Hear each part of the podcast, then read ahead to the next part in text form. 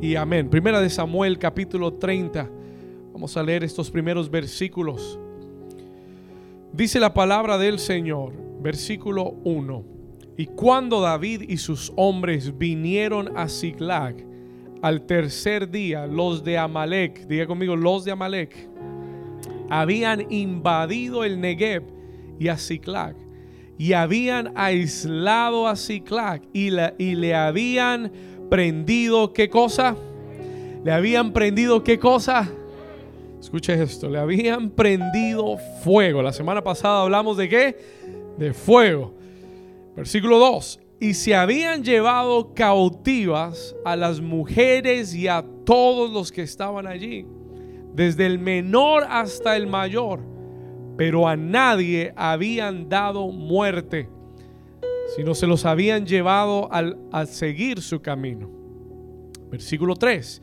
Vino pues David con los suyos a la ciudad, y he aquí que estaba, ¿cómo estaba la ciudad? Estaba quemada. Escuche esto. Y sus mujeres y sus hijos e hijas habían sido llevados cautivos. Entonces David y la gente que con él estaba alzaron su voz y lloraron ¿Sabe hasta cuándo lloraron? Hasta que les faltaron las fuerzas para llorar. Y las dos mujeres de David, Ainoam, Jezreelita y Abigail, la que fue mujer de Nabal, el de Carmel, también eran cautivas. Vamos a leer el versículo 6 juntos. Let's read verse 6 together. Dice, y David se angustió mucho porque, vamos, léalo conmigo, dice, y David se angustió mucho porque el pueblo hablaba de apedrearlo, pues todo el pueblo estaba en amargura de alma, cada uno por sus hijos y por sus hijas. Más, dígalo fuerte, más David se fortaleció en Jehová su Dios. Y la iglesia dice, dale un aplauso fuerte en esta mañana, la presencia de Dios está aquí. Puedes tomar tu lugar y dígale a su vecino, mientras que usted se va sentando, dígale, no abandones el proceso. Hmm. Llevamos ya algunas semanas hablando de este tema, la medida de Dios, y comenzamos hablando acerca de la medida de Dios y la medida del hombre y aprendimos cómo ser libres de la medida del hombre. ¿Cuántos han sido liberados? Están, Dios los está librando de esa medida del hombre. Amén. La semana pasada estuvimos hablando de ese proceso porque aprendimos que Dios mide el material. God measures the material. Y aprendimos cuáles son los materiales y cuál es el proceso que Dios usa para formar el material en nuestra vida. Y hablamos del fuego de la prueba. We talked about the, the fire, the testing fire. Y hoy siento muy fuerte en mi espíritu una palabra muy específica. I have a very specific word para alguien en este lugar que ha estado en el fuego de la prueba. You have been in a fiery test. ¿Cuántos saben que el 2020 fue un año de fuego y de prueba? Fue un año de fuego. It was a real fiery testing year for us. No solamente para, para mí, para mi familia, para esta iglesia, para el mundo entero. Un año de prueba y de fuego. Y tal, tal vez tú te has sentido en ese tiempo de fuego, ese tiempo de prueba, y has estado a punto, te has sentido a punto de rendirte, de salirte de, ese, de esa prueba en la que has estado. Y en esta mañana, this morning, en una voz muy sencilla, muy sutil, en una voz, en a whispering voice, el Espíritu de Dios te dice, no abandones el proceso. Don't abandon the process.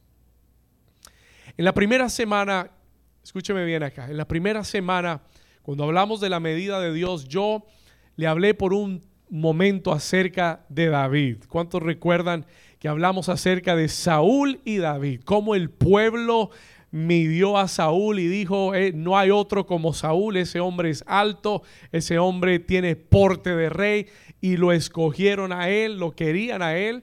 Y aprendimos cómo Dios miró a un jovencito llamado David y le dijo a Samuel, yo he escogido a un hombre conforme a mi corazón. Y vimos cómo Samuel comenzó cuando llegó a la casa de Isaí, el padre de David, y todos esos jóvenes estaban parados porque Dios le había dicho a Samuel, voy a escoger un rey que va a reemplazar a Saúl de todos estos jóvenes, voy a escoger a uno. Él miró al primer eh, hijo de, de Isaí, dijo, este es Eliab, este tiene que ser.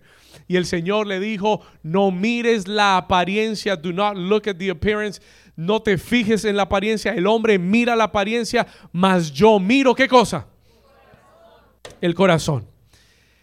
Eso fue hace dos semanas. That was two weeks ago. Hoy estamos adelantando la película un poco. We're fast forwarding the movie a little bit. Porque cuando Dios, escúcheme bien, tiene una promesa para tu vida, when God has a promise for your life, escuche esto, y la promesa de David fue, serás rey de Israel. Tienes el corazón para ser rey de Israel. Esa era la promesa sobre la vida de este joven David. Y algo que tienes que comprender en esta mañana para comenzar, this is the first thing I want to share with you. Cuando Dios tiene una promesa para tu vida, escucha esto, lo que muchas personas no entienden, lo que muchos creyentes no han entendido, es que toda promesa está asociada a un proceso. Por favor, escriba esto, porque esto te va a ayudar en tu vida. This is going to help you in your life. Toda promesa está asociada a un proceso. Y entre mayor sea la promesa, y entre mayor sea lo que Dios ha prometido que hará en tu vida, yo te garantizo que mayor será el proceso que tendrás que pasar. ¿Alguien está aquí conmigo? ¿Estamos bien hasta acá? Una vez más, toda promesa, diga conmigo, toda promesa está asociada a un proceso. ¿Sabe cuál es nuestro problema? Que cuando nosotros recibimos la promesa, pensamos, nos alegramos. Ay, Dios mío, gloria a Dios, voy a ser usado por Dios. Amén. ¿Sí? Estoy feliz, estamos y, y claro que tiene que haber alegría, there's got to be joy. Pero toda promesa tiene que ser recibida entendiendo que esa promesa está asociada a un proceso. Y si usted no lo cree, pregúntele a Abraham haré de ti una nación grande y te bendeciré. Lo que Abraham no sabía es que iba a pasar unos 20 años esperando esa promesa, perseverando en la fe. José tiene un sueño, una promesa de grandeza. Dios lo va a usar en el gobierno. Dios lo va a usar para bendecir a su familia. Lo que él no, no recibe todavía, porque es aún inmaduro, es que hay un proceso que va a comenzar en su vida asociado a esa promesa. ¿Alguien está aquí conmigo? David a los 13, 14 años de edad recibe la unción, recibe el aceite, recibe la palabra profética. David te he escogido, tú serás el próximo rey de Israel. Y David se, se regocijó, pero era aún un joven. He was still young. Y lo que tenemos que entender una vez más, es que toda promesa está asociada a un proceso. Y los procesos, escúcheme bien, y los procesos de Dios no son fáciles. Alguien dice, ay, ay, ay. Diga conmigo, los procesos de Dios, aunque no quiera, aunque no quiera que sean difíciles, diga conmigo, los procesos de Dios no son fáciles. Y, el, y, la palabra proceso es una palabra linda para hablar de prueba. Es, es la palabra prueba, pero refinada. Diga conmigo, proceso, prueba. Es the same thing. Es lo mismo. Pasa es que proceso suena mejor. ¿Cuántos están aquí conmigo? Escuche, Y los procesos de Dios no son fáciles. ¿Por qué, pastor? ¿Por qué no son fáciles? Déjeme decirle algo de los procesos de Dios. Let me tell you about God's process. Los procesos de Dios están marcados por largos periodos de prueba.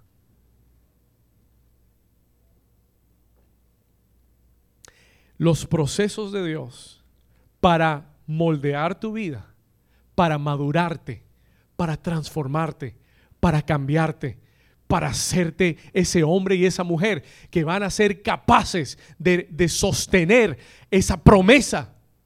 Ah, esos procesos son largos, diga conmigo, largos y difíciles. Esto es lo que ningún pastor quiere predicarle, porque no es un mensaje popular. Usted quiere que le diga que ya se va a acabar la prueba. Yo vine a decirte, no abandones el proceso. ¿Alguien está aquí? ¿Y sabe por qué los procesos de Dios son largos y son difíciles? Y yo se lo decía la semana pasada, pero que eso no lo que eso no te desmotive, que eso no te desanime porque él va contigo en el proceso. ¿Estamos acá? Pero ¿sabe por qué son necesarios? You know why they're necessary. Escúcheme bien. Son necesarios no porque Dios quiere que sean largos y difíciles, pero son esos, esas pruebas largas y difíciles las que hacen un cambio eterno en ti. Leí esta semana un experimento que hicieron en el desierto de Arizona. Lo compartía con mi discipulado esta semana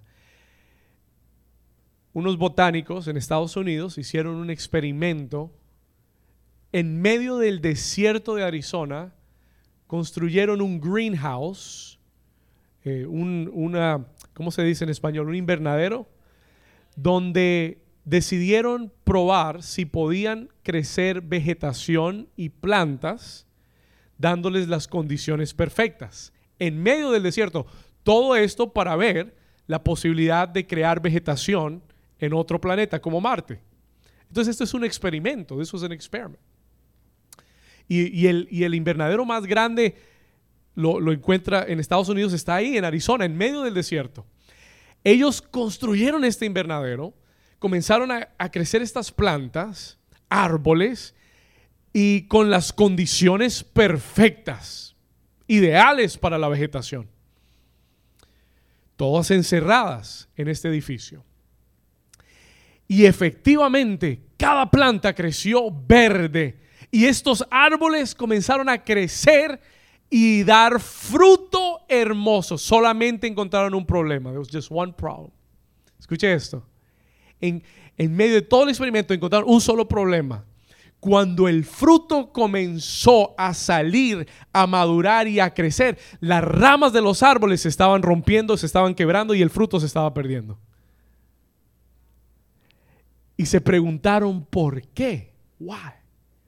Y la respuesta fue sencilla, porque esos árboles en su crecimiento nunca recibieron el viento contrario que los hiciera lo suficientemente flexibles, lo suficientemente fuertes para poder aguantar cuando el fruto naciera, aguantar el fruto que venía sobre sus vidas.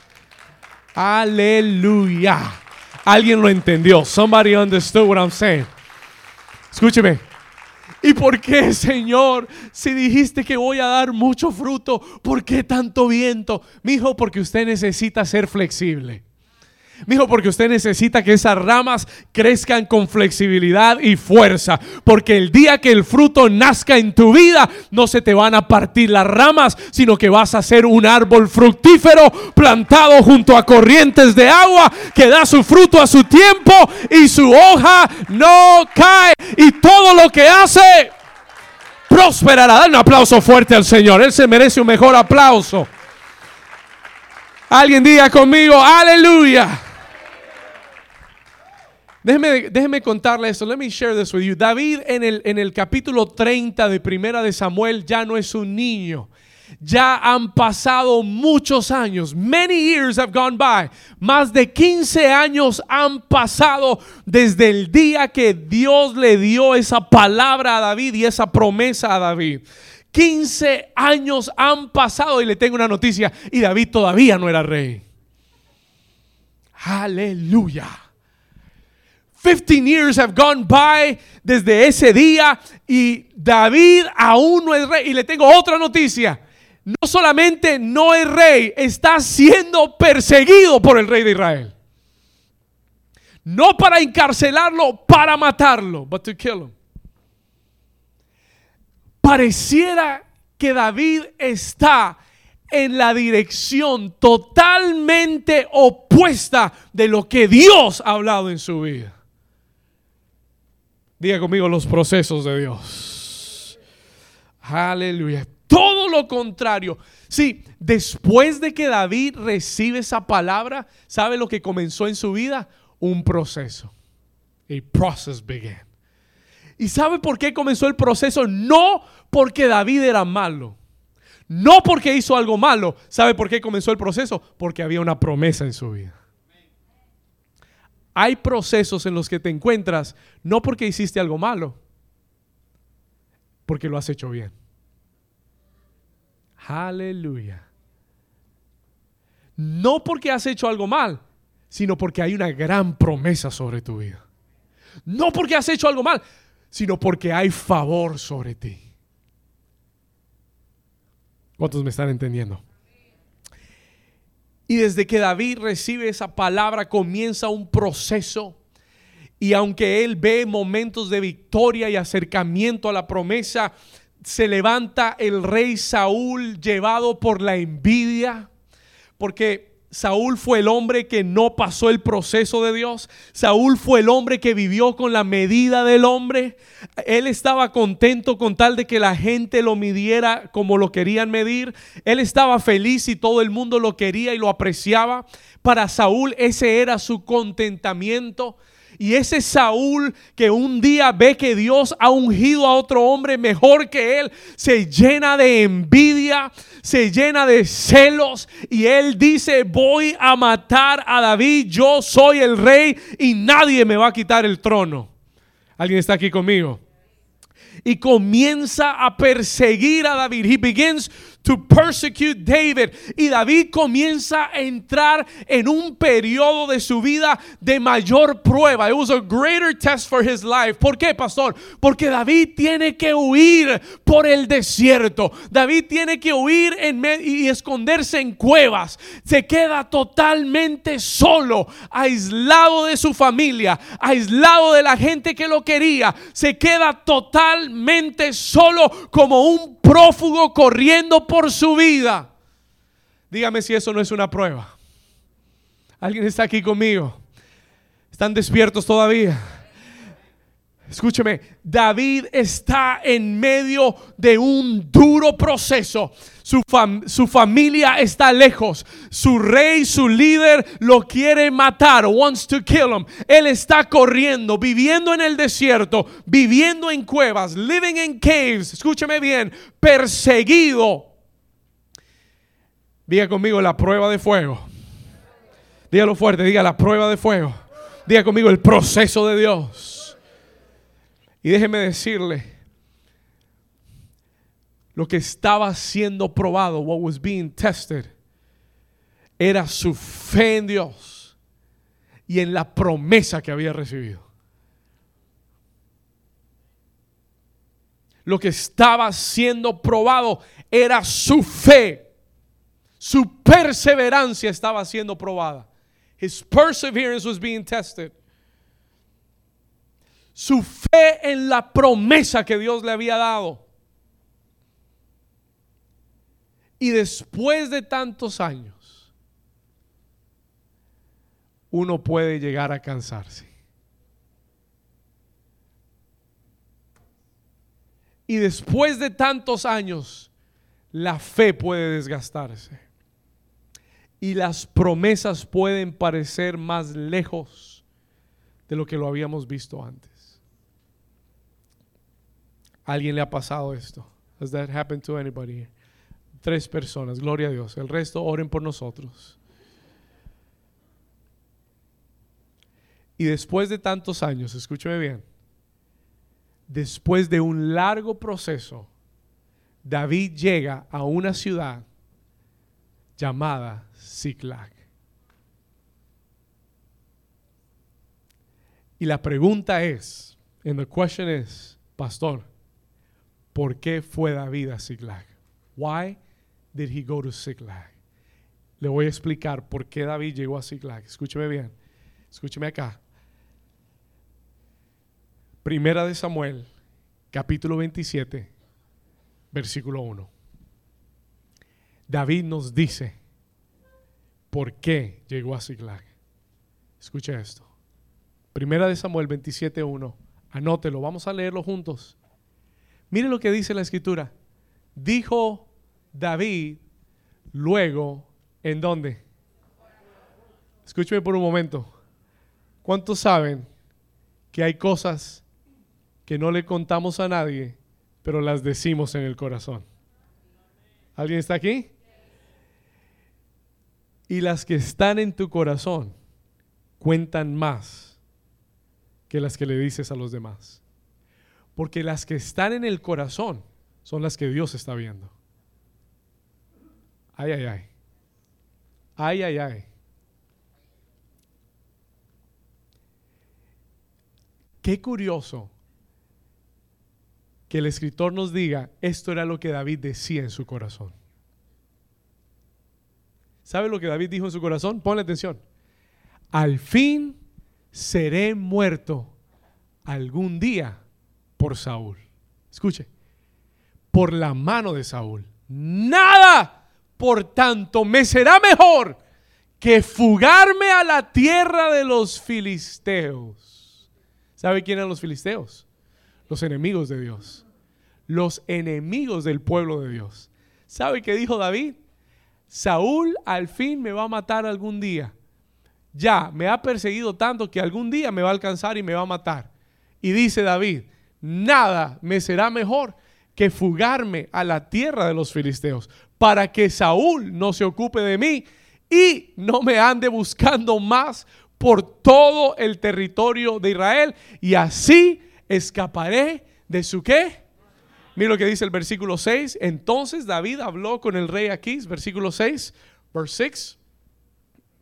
Y Aquís le dio aquel día, ¿qué ciudad? Siglag, por lo cual Siglag vino a ser de los reyes de Judá hasta hoy. ¿Sabe por qué David estaba en Siglag? Do you know why he was in Siglag? ¿Sabe por qué David estaba en Siglag? Porque él tomó una decisión y él dijo, no quiero más el proceso de Dios en mi vida.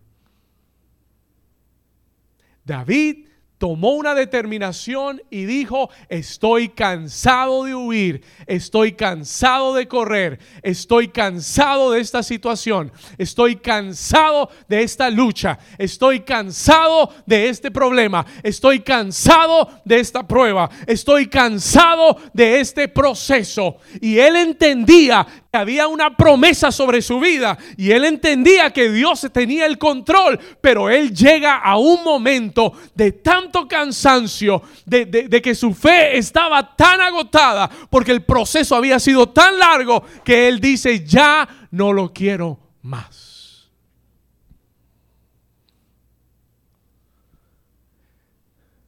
Y, y David hizo lo que muchos de nosotros hacemos cuando nos cansamos del proceso y es tratar de solucionarlo con nuestra fuerza. Buscamos la solución humana para algo que solo Dios puede hacer. ¿Y cuántos saben que el peor error que podemos cometer es tratar de solucionar con nuestra fuerza lo que solo Dios puede hacer? ¿Sabe lo que Dios me dijo? You know what God told me? Y lo tuve que escribir. El Señor me dijo, no abandones el proceso de Dios.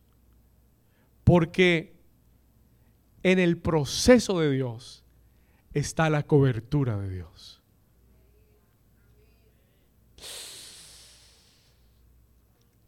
Tú, you are taking for granted the protection that God has put over your life.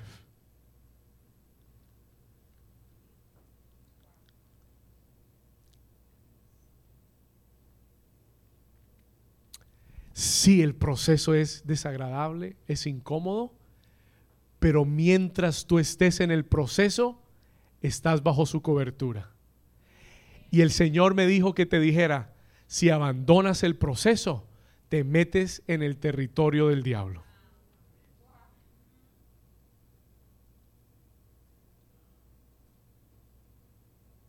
Si abandonas el proceso por el cual Dios te está pasando, corres el riesgo de meterte en el territorio de los filisteos.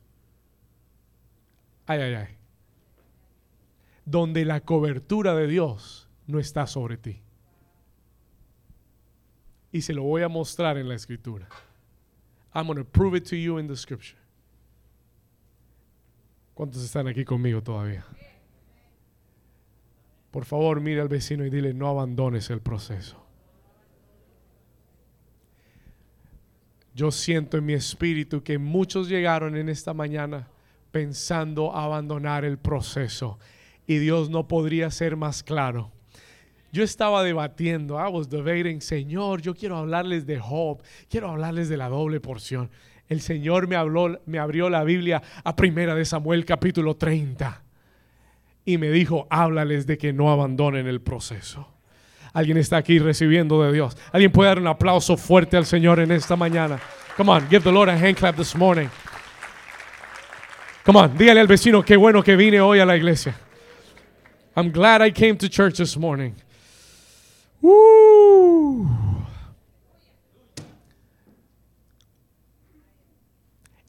En el proceso de Dios está tu cobertura. Por más incómodo que sea, ahí donde estás, en esa incomodidad, en ese fuego, en esa prueba, por más incómodo, tienes la protección de Dios sobre tu vida. Tienes la cobertura de Dios sobre tu vida. Nada te ha faltado. Dios no te ha desamparado. Pueda que no tengas todo lo que te ha prometido, pero has visto su mano, ha guardado tu vida, ha guardado tu salud. Puede que hayas perdido muchas cosas, pero Dios ha guardado tu vida. He's, he's taking care of your life. Escúchame, tienes un techo, tienes comida, tienes provisión. Tal vez no tengas el trabajo, tal vez no tengas el sueldo que quieras, tal vez no tengas todo lo que quieras, pero tienes salud, tienes fuerza, tienes ánimo, tienes vigor. Tal vez la batalla sea dura, pero sientes que Dios te fortalece cuando te estás cayendo. Alguien está aquí conmigo. No te salgas, no abandones el proceso, porque vas a dejar la cobertura de Dios. You're going to leave God's coverage. Te vas a ir donde no hay señal. No es Sprint, no es Verizon, no es ATT. Te vas a salir de la cobertura.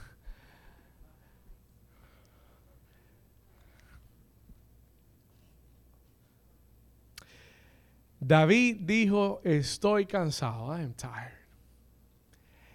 Le voy a solucionar esto sencillo. Me voy con los filisteos. Allá Saúl no me va a encontrar nunca. Allá no me va a ir a buscar. Voy a descansar en Filisteo Land.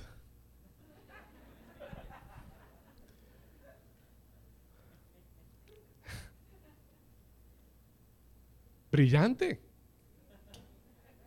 Uf, ¿por qué no se me había ocurrido antes? So good. El problema es que estás abandonando el proceso. El problema es que te estás saliendo de la cobertura. Y mira lo que sucede en 1 Samuel capítulo 30, versículo 1. Cuando David y sus hombres vinieron a Siglag, al tercer día, los de Amalek, oh, se metieron los los de Amalek se metieron contra los filisteos y ahí cayó David por estar asociado con ellos. Vinieron los amalecitas. Yo le he predicado de los de Amalek antes. Y los de Amalek son los que vienen cuando estás cansado y débil. Y ahí llegó Amalek. Y cuando vio que los hombres de guerra no estaban en la ciudad, Dice la Biblia que tomaron la ciudad, la asolaron, se llevaron los hombres, se, perdón, se llevaron las mujeres y los niños y quemaron la ciudad. ¿Sabes lo que me llamó la atención? En ese versículo 3 dice, perdón, el versículo 1, vamos a regresar y después vemos el 3. El 1 dice que asolaron la ciudad y habían asolado a Siglag y le habían prendido fuego. Diga conmigo fuego. Diga conmigo la prueba de fuego. Todos tenemos que pasarlo. Pero yo le enseñé la semana pasada, I told you last week, que no es si pasas por el fuego, no. Lo que es importante es que queda después del fuego. ¿Y sabe lo que dice el versículo 3? You know what verse 3 says? Y esto es muy simbólico a la escritura, pero nos muestra la condición espiritual. Versículo 3. Vino pues David con los suyos a la ciudad y he aquí que estaba como. ¿Cómo estaba? No resistió. Se quemó la ciudad. Y, yo entiendo que esto es físico, pero véalo como un símbolo de lo espiritual en la vida de David se salió del proceso, vino el fuego y quemó la ciudad. ¿Por qué? Porque no estaba bajo la cobertura de Dios. Se llevaron a las mujeres y los niños. Las familias quedaron destruidas. La economía quedó arruinada porque saquearon la ciudad. Se llevaron las riquezas. Economía y familia destruida. Porque se salieron de la cobertura de Dios. porque en tu mente pensaste que era un mejor plan y no le consultaste a Dios.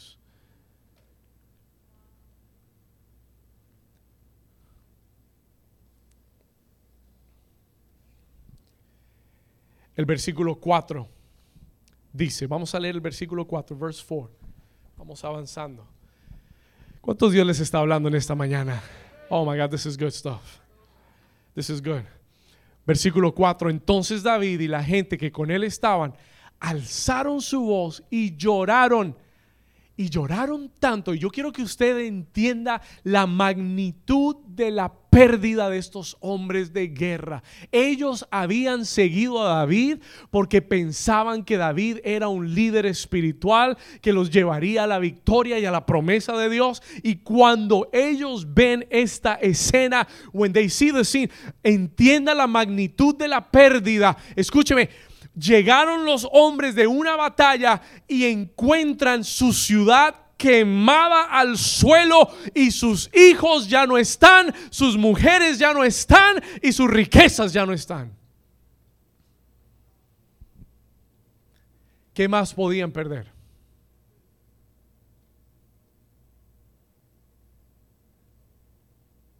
¿Alguien está aquí conmigo? Era tanto el dolor, era tan en todos los años de proceso David nunca vivió esto. ¿Estamos acá? Pero se quedó en medio de una ciudad quemada, escuche, asolada. Y era tanto el dolor, it was so much the pain, que les faltaban las fuerzas para llorar. Escuche, David llegó al punto más bajo en su vida. Este es el punto más bajo. Y no sé si alguien está ahí o ha estado ahí. Pero escuche esto. David llegó al punto más bajo, más lejos de la promesa que nunca antes en su vida. Más lejos de los sueños que nunca. Golpeado emocionalmente, destruido. Este era un golpe. Listen to me. This was a, a hit from the enemy. Un golpe del enemigo para sacarlo del plan de Dios. To, to take him out of God's plans.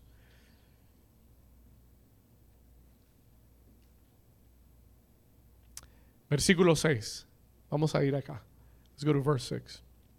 Y David, dice la Biblia, que se qué? Estaba angustiado. He was in anguish. Y no se angustió poco, dice que se angustió mucho. ¿Sabe por qué? Lea esto conmigo.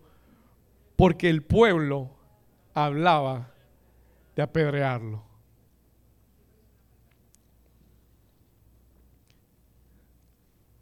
Una cosa es que tus enemigos te quieran matar. Otra cosa es que tus amigos te quieran matar. Una cosa es cuando el enemigo viene contra ti a destruirte, otra cosa es cuando los que están supuestos a ayudarte ya no están contigo. Ay, ay, ay. Ahí llegó David. Ellos estaban hablando de apedrearlo y matarlo. David estaba totalmente solo. He was completely alone. En el punto más vulnerable, en el punto más bajo de su vida. Y dice la escritura, pues todo el pueblo estaba en qué?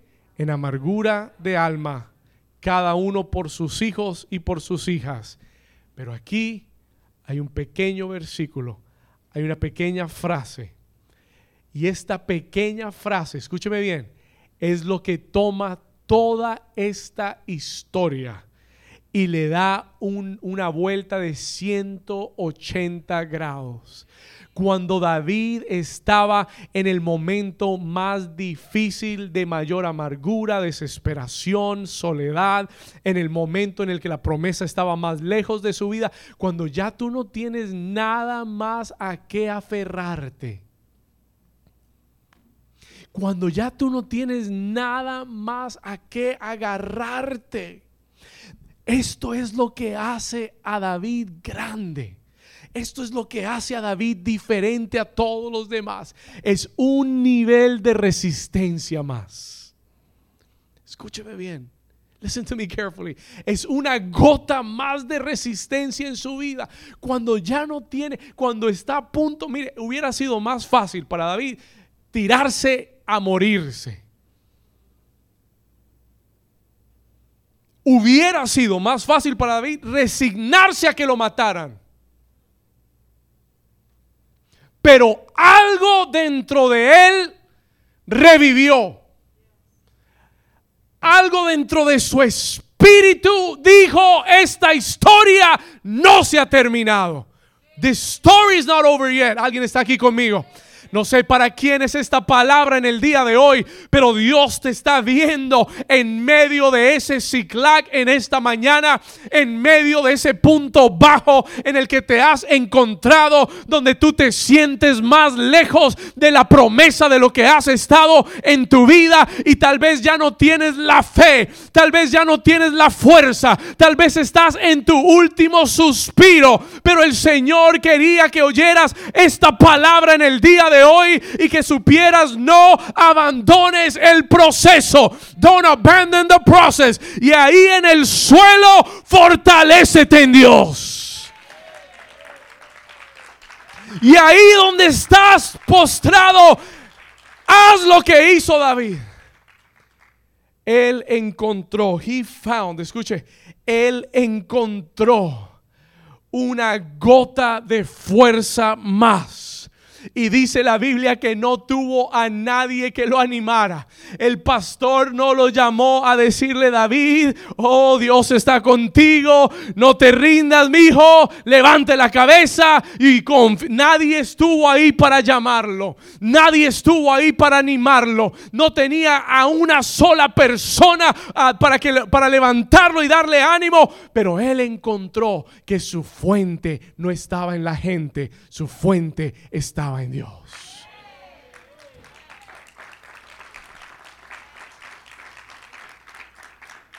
Y yo quiero darte rápidamente en esta mañana para terminar, yo quiero darte tres consejos. I want to give you three advices. El Señor me dio tres consejos para darte en esta mañana. Si tú estás en, ese momento, en ese lugar de Siglag, si tú te sientes lejos de la promesa, sin fuerza, si te sientes que la fe ha caído, que tu propósito está, eh, estás lejos de tu propósito, el Señor me dio tres consejos para ti. Número uno, anótalo, que Dios sea la fuente de tu fuerza. Vamos, anótelo ahí, dígalo, dígalo conmigo, que Dios siempre sea la fuente de mi fuerza. ¿Cuántos dicen amén? Déjeme decirle algo rápidamente. Let me tell you something quickly. si, tu, si la fuente de tu fuerza emocional, si la fuente de tu fuerza espiritual, si la fuente de tu fuerza física depende de la gente, si depende de un esposo, de un cónyuge, si depende de tus hijos, si depende de tu familia, si depende de tu trabajo, ya perdiste la batalla. You've already lost the battle. La fuente de la fuerza en tu vida no puede ser la gente ni los que están cercanos a ti. Porque ellos te pueden abandonar. David escribió un día en uno de sus salmos y dijo, aunque mi padre y mi madre me dejaran, con todo y eso Jehová me recogerá. ¿Alguien está aquí conmigo? Sí, la gente a tu alrededor te puede dejar. Y si tu fuerza está puesta en ellos, tu fuerza va a caer. Si la fuente de tu fuerza depende de un trabajo, entonces el enemigo sabrá lo que tiene que quitarte para destruir tu vida. Si la fuente de tu fuerza está en una relación, el enemigo sabe lo que tiene que atacar para quitarte tu fuerza. ¿Alguien está aquí conmigo todavía? Y el Señor quiere decirte en esta mañana, escúchame bien, la fuente de tu fuerza no puede estar en la gente a tu alrededor. La fuente de tu fuerza tiene que estar en Dios. Tú tienes que aprender a fortalecerte en Dios cada mañana. Tú tienes que aprender a fortalecerte en su palabra, en su presencia. Que venga lo que venga, tu fuente es Dios. Y tengo una noticia para ti. Esa fuente nunca se acabará de darte fuerza. Esa fuente nunca se acabará de levantarte, de animarte, de levantarte. Si tu fuerza está en Él, tú siempre te levantarás. Vamos a dar un aplauso fuerte a Jesús.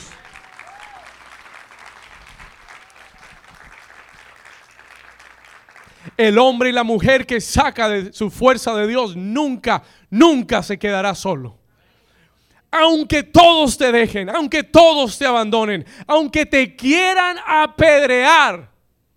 Pastor, todavía no ha llegado a ese punto. Amén. Ojalá no llegues ahí. Pero aunque llegues ahí, el que pone su fuerza en Dios tendrá la fe necesaria para recuperarse. Yo vine a decirte en esta mañana, te puedes recuperar. Vine a decirte en esta mañana, puedes retomar tu fe. You can retake your faith. You can recover from the situation you're in. Vine a decirte en esta mañana, Dios no ha terminado contigo. David escribe el Salmo 84 y creo que lo basó en esta experiencia. Salmo 84, anótelo, versículo 5. Mire lo que dice la escritura. David escribe y dice, bienaventurado el hombre que tiene en ti sus qué. Vamos, léalo conmigo. Dice, bienaventurado el hombre que tiene en ti sus qué. Vamos, di lo que dice y en cuyo corazón están tus caminos. Versículo 6, verse 6 atravesando el valle de lágrimas, atravesando la dificultad, atravesando el fuego, atravesando la prueba. El hombre y la mujer que tiene su fuerza puesta en Dios, lo cambian en una fuente cuando la lluvia llena los estanques. Alguien dice amén conmigo. Alguien dice gloria a Dios conmigo. Porque aunque esté en el valle de lágrimas, ese valle se convertirá en una fuente que dará fuerza para otros. ¿Cuántos dicen amén? Vamos a darle un aplauso fuerte a Jesús. Give the Lord a strong hand clap. Levante su mano conmigo por un momento y dile, Señor, en esta mañana te pido perdón si mi fuerza ha dependido de la gente, del trabajo, del dinero, Señor de relaciones. Señor, en esta mañana yo me comprometo que tú serás mi fuente, que mi fuerza, diga mi fuerza, siempre vendrá de ti. Diga conmigo, hoy me fortalezco en mi Dios, en el nombre de Jesús. Si usted lo cree, denle un aplauso fuerte en esta mañana.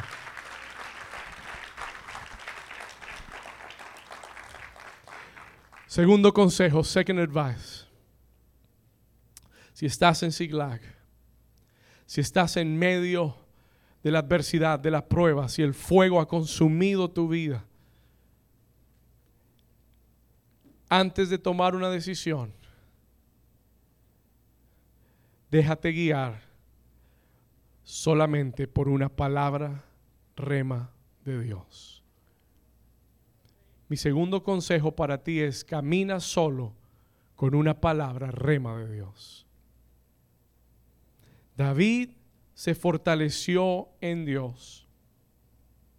David encontró un poquito más de fuerza para perseverar.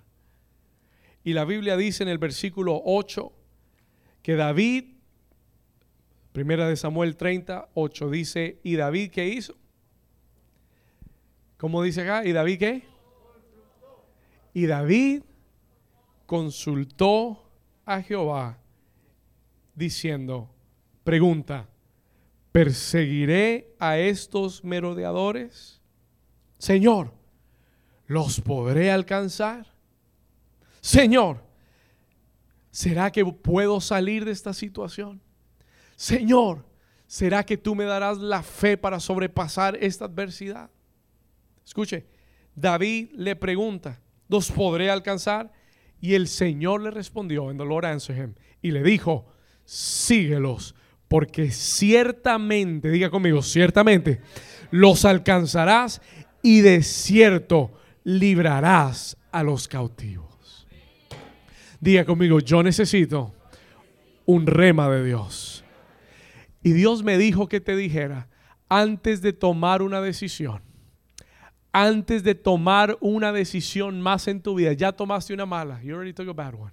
Escúcheme, ya te metiste en sigla, ya abandonaste el proceso antes de tomar una nueva decisión, antes de tomar una decisión que altere tu destino, tu futuro, el Señor me dijo que te dijera, consulta al Señor y encuentra una palabra rema de Dios. Y si Dios no te ha dado un rema, detente, stop where you are. Y si Dios no te ha dado una palabra de confirmación, detente, no lo hagas sin consultar a Dios primero. No hagas ese negocio sin consultar a Dios primero. No hagas esa movida sin consultar a Dios primero. No hagas esa compra sin consultar a Dios primero. No arranques eso sin consultarle a Dios primero. Porque lo que Dios da una palabra, Dios respalda. Alguien está aquí conmigo. Lo que Dios da una palabra, Él respalda hasta el final. Y por eso tú tienes que llevar tu vida con una palabra rema de Dios. Alguien dígame amén. Y Dios le dio una palabra a David. He gave him a word. Una palabra rema. Y le dijo, David, levántate, síguelos, porque los vas a alcanzar y vas a librar a los cautivos y vas a recuperar todo lo que has perdido. Y yo siento que en esta mañana, escúcheme bien, Dios le está dando esta palabra para alguien en este lugar. Y Dios te está diciendo, levántate y quítale al diablo lo que es tuyo. Somebody take this word. Alguien reciba esta palabra. Dios me dijo, escribe esto para alguien. Escribe esto para alguien en esta mañana. Dios te dice, arrebata lo que es tuyo y recupera lo que has perdido.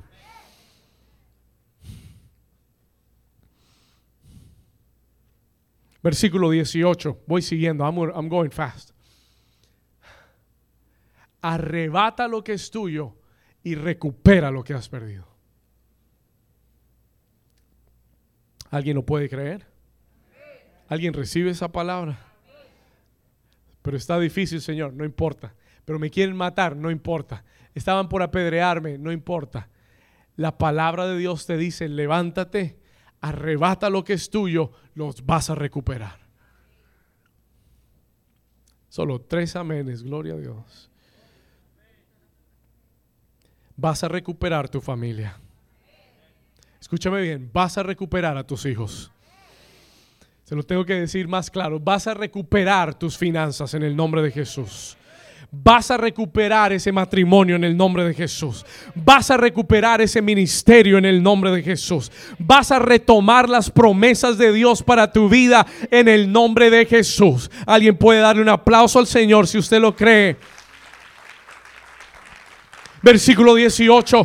Y libró David todo. Diga conmigo todo. Diga todo lo que los amalecitas le habían tomado. Escuche, leámoslo otra vez, 18 dice, y libró David todo lo que los amalecitas le habían tomado y asimismo libertó David a sus dos mujeres. Versículo 19, y no les faltó cosa alguna. ¿Cuántos dicen amén?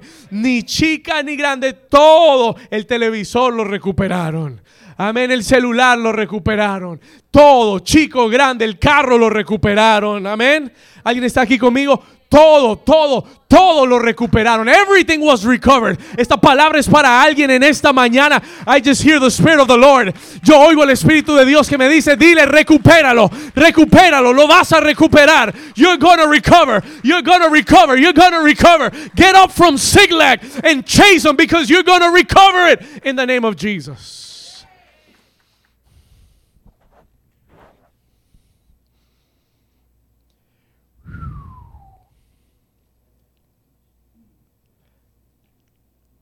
¿Será que Dios le está hablando a alguien hoy? Número tres, aquí termino. I'm going to finish here. Hay un tercer consejo. Que el Señor quiere que tú tomes esta mañana. 2021 será el año de la recuperación. Uh, I just heard it in my spirit recovery year for somebody next year.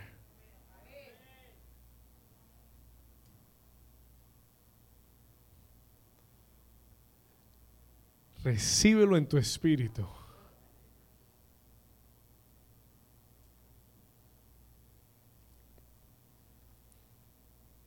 Número tres. Recuerda. Recuerda, recuerda, recuerda recuerda que después de la prueba viene la promesa.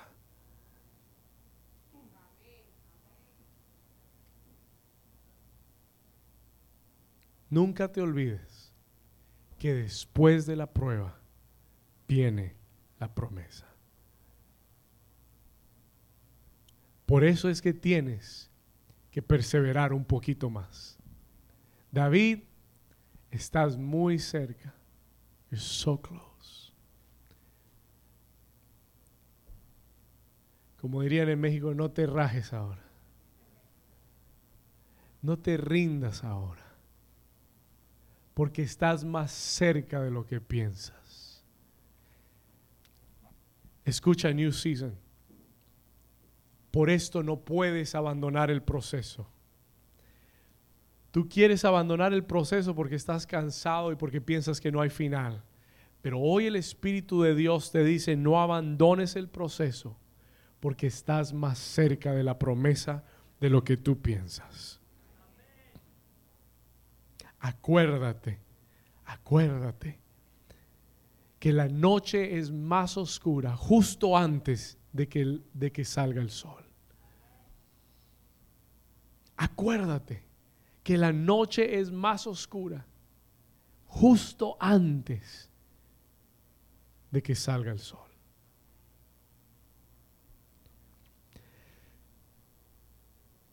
Cuando tú le das la vuelta al capítulo 30 y llegamos al 31, David recupera todo, pero eso no era todo.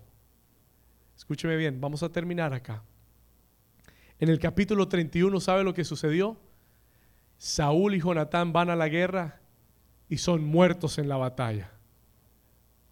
En el capítulo, en el libro de segunda, cuando usted da la vuelta a la página en segunda de Samuel capítulo 1, ¿sabe lo que sucede? En el campo de batalla, una malecita, escuche esto, una malecita ve a Saúl en el suelo y Saúl le dice, mátame, porque estoy agonizando. Y este amalecita que no le tenía respeto a Saúl fue, tomó la espada y se la clavó y lo mató. Y aquel amalecita tomó de Saúl su corona y tomó de Saúl su brazalete. Y dice que aquel amalecita se fue hasta Siglag. Y en el capítulo 2 de Samuel, versículo 1, mire lo que dice. Y aconteció después de la muerte de Saúl que vuelto David de la derrota de los amalecitas. ¿De los quiénes? Estuvo cuántos días en Siglag? Y al tercer día, diga conmigo, el tercer día. Ese es el día de la resurrección. Ese es el día en que se recupera todo lo perdido. Diga conmigo, el tercer día viene dos días en la batalla, pero al tercer día llegó un mensajero malecita. Y mire lo que dice conmigo el versículo 10, verse 10. Dice la malecita a David, este amalecita le dice a David, yo entonces me puse sobre él y le maté, porque sabía que no podía vivir después de su caída, hablando de, de Saúl, y tomé la corona que tenía en su cabeza y la argolla que traía en su brazo y las he traído aquí, acá, a mi Señor. Escúcheme bien. Después de la prueba viene la promesa. Y el Señor usará esa esos mismos enemigos que te hicieron la guerra para destruirte. Dios los va a usar como mensajeros para traerte la corona. Alguien dice amén. David no tuvo que ir a buscar la corona. David no tuvo que pelear por la corona. David no tuvo que ir a la batalla para tomar la corona. La corona vino a buscar a David.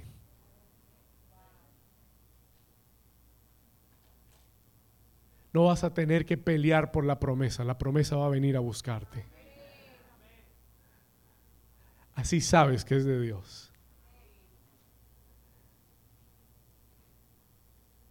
Y en esta mañana voy a terminar diciendo, I'm going to finish by saying, hay personas en este lugar, cierra tus ojos por un momento, close your eyes for a moment y escucha bien la voz del Señor. Yo siento que hay personas en este lugar que Dios les está hablando. Porque te has sentido en el momento más oscuro,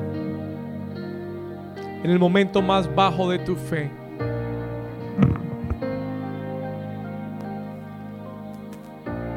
Tal vez estás aquí y sientes que has perdido tus fuerzas, pero Dios quiere recordarte hoy, hijo, hija, estás más cerca de la promesa de lo que te imaginas. Así que Dios te dice en esta mañana, no abandones el proceso, no lo abandones, no te rindas. Hay gente que me está viendo ahora en casa. Dios te está diciendo, no te rindas, persevera. Saca tu fuerza de Dios. Fortalécete en Dios. Retoma hoy tu fe. Y fortalécete en Dios. En el Salmo 65 David dijo, tú coronas el año con tus favores y con tu bien. Voy a pedirte que te pongas de pie y levantes tus manos con nosotros al Señor. Levanta tus manos, cierra tus ojos. La presencia del Señor está en este lugar.